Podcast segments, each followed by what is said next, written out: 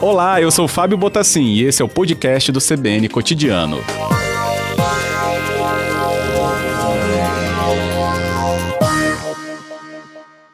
Reblin, boa tarde, bem-vindo. Boa tarde, Fábio. Já estamos aqui ao lado da Vilmar aqui para trazer mais informações acerca aí da, das ações envolvendo o controle da pandemia. Isso, subsecretário, obrigado. Inclusive, estendendo também o agradecimento a ela, que na possibilidade da, da coletiva ter também recebido jornalistas presencialmente, ela nos representava aí próximo a vocês. Bem, é, queria trazer aqui, então, com a sua ajuda, né, esse momento, Reblin, que a gente está vendo, né, o avanço, então, dessa vacinação, que foi pontuado por vocês, inclusive, com a expectativa de chegada de um importante número ainda nessa primeira quinzena né, de agosto, um importante número de vacinas chegando ao Estado. Isso, é, o Ministério fez um anúncio ontem de várias remessas, né?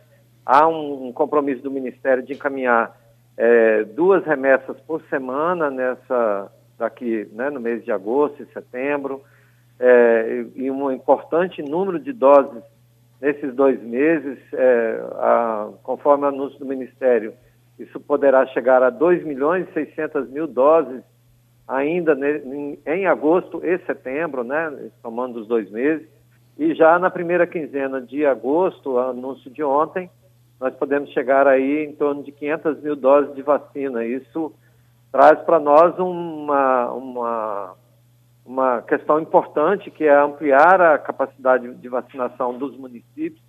A Secretaria de Saúde tem ofertado é, cooperação com as cidades que têm dificuldade, né, podendo alocar, por exemplo, aqui na Grande Vitória, é, pessoal dos hospitais que podem ajudar na vacinação, porque é importante que a vacina chegue, imediatamente seja distribuída e aplicada nas pessoas, para que a gente vá ampliando a cobertura vacinal da população do Estado do Espírito Santo. Uhum, ótimo. Agora, você poderia explicar melhor é, a correção que foi falada sobre é, Cariacica e Serra, Reblin, sobre quantitativo de doses? É, na verdade, é, no início, de, é, e assim é também com as outras vacinas, por exemplo, da influenza, no início da vacinação, nós é, começamos pelos chamados grupos prioritários. Então, os trabalhadores de saúde, depois entraram os trabalhadores da educação, portuários, segurança, é, e também a própria população idosa, ela é diferente, ela é, é, maior em quantidade do que em alguns municípios do que em outros. Isso, então, no começo fez com que algumas cidades recebessem proporcionalmente mais vacina que outras. E agora, com o avançar da vacinação sobre faixas etárias, população por faixa etária, né, é, descendo na faixa etária, faz com que algumas cidades tenham mais é, população por faixa etária menor do que outras. Então, vai invertendo a remessa de vacina. Isso faz com que é, seja proporcionalmente é, redistribuída a vacinação por essas cidades que têm mais população por faixa etária do que outras. Correto. Também foi pontuado um, é, uma questão em relação ao espaçamento das primeiras da, da aplicação da primeira dose da Pfizer em relação Isso. à segunda é, que, que, precisa ser esclarecido sobre esse intervalo de D1 e D2 da Pfizer, Reblin? Isso. É, havia uma, um anúncio, uma possibilidade de que o Ministério da Saúde, é, através das suas áreas técnicas, anunciasse a diminuição desse intervalo. Isso não aconteceu.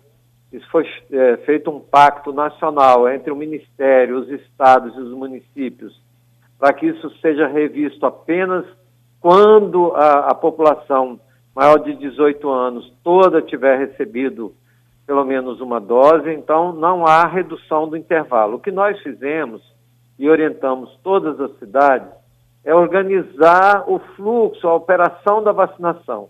Então nós definimos, né, e fizemos essa orientação, que aquela pessoa que tomou a primeira dose, quando ela completar, quando ela tiver na 12 segunda semana, desde o começo dessa 12 segunda até o final dessa semana, então, do dia 78 ao dia 84, aí sim essa pessoa poderá se agendar e receber a vacina.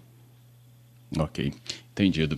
No ponto sobre a testagem, né? Ampliação importante, pelo visto, massificando os testes entre a população capixaba. É isso, subsecretário?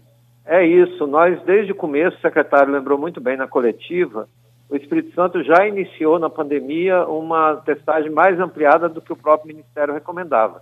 Naquela época, o Ministério recomendava que nós vacinássemos, é, testássemos, perdão, apenas aquelas pessoas internadas nós já vacinávamos, já testávamos gestantes, pessoas com 45 anos ou mais, com outras comorbidades. Então, o Espírito Santo sempre é, andou bem à frente na testagem. E agora, ampliando a testagem em terminais de ônibus, no aeroporto, quatro hospitais em que a testagem pode ser feita por agendamento pela internet, a pessoa pode fazer esse acesso, entregando o resultado é, do, da testagem por SMS, em, em modo online também, a pessoa pode imprimir o seu resultado.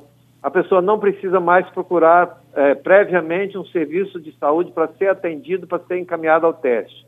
Qualquer morador do Espírito Santo pode procurar um dos mais de 500 pontos de testagem do nosso estado e ali solicitar a sua testagem.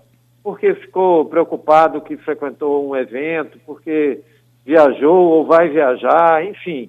A razão que ele é, é, entender que é necessária a testagem, ele pode procurar um desses pontos e realizar o seu teste.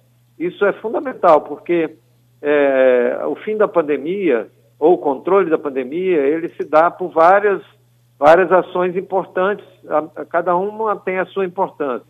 Então, vacinar é muito importante, é, usar a máscara é muito importante, não aglomerar, manter o distanciamento é muito importante e testar também é muito importante. Então, hoje nós temos dois testes que são é, definidos como aqueles que o Sistema Único de Saúde do Espírito Santo realiza, que é o RT-PCR e é o teste de antígeno. Como disse, mais de 500 pontos no Espírito Santo têm capacidade de realizar esses exames. Uhum, ótimo. Só para terminar, surgiu uma dúvida sobre a exigência é, dos, dos, da população né, que procura a vacina, sobre ela ter o cadastro no sistema Vacina e Confia, mesmo que a cidade dela não esteja usando esse sistema, né, pelo menos no contato direto para o agendamento a essa população. É, teve alguma mudança nisso, Reblin?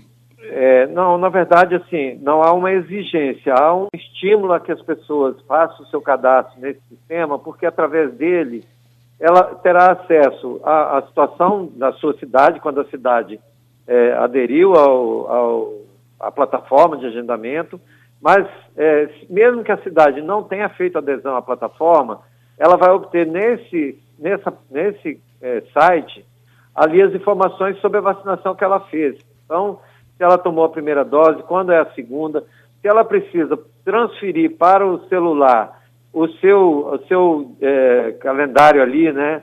O seu cartão vacinal com as vacinas, ela pode transferir para o celular. Se ela precisa imprimir esse, esse cartão vacinal por alguma razão de viagem ou outra atividade que exija vacinação, ela tem essa possibilidade. Ele vem com aquele código impresso, né, o QR Code, e vem com a validação eletrônica é, em, inglês, em espanhol e também em português. Então, é um site que vai.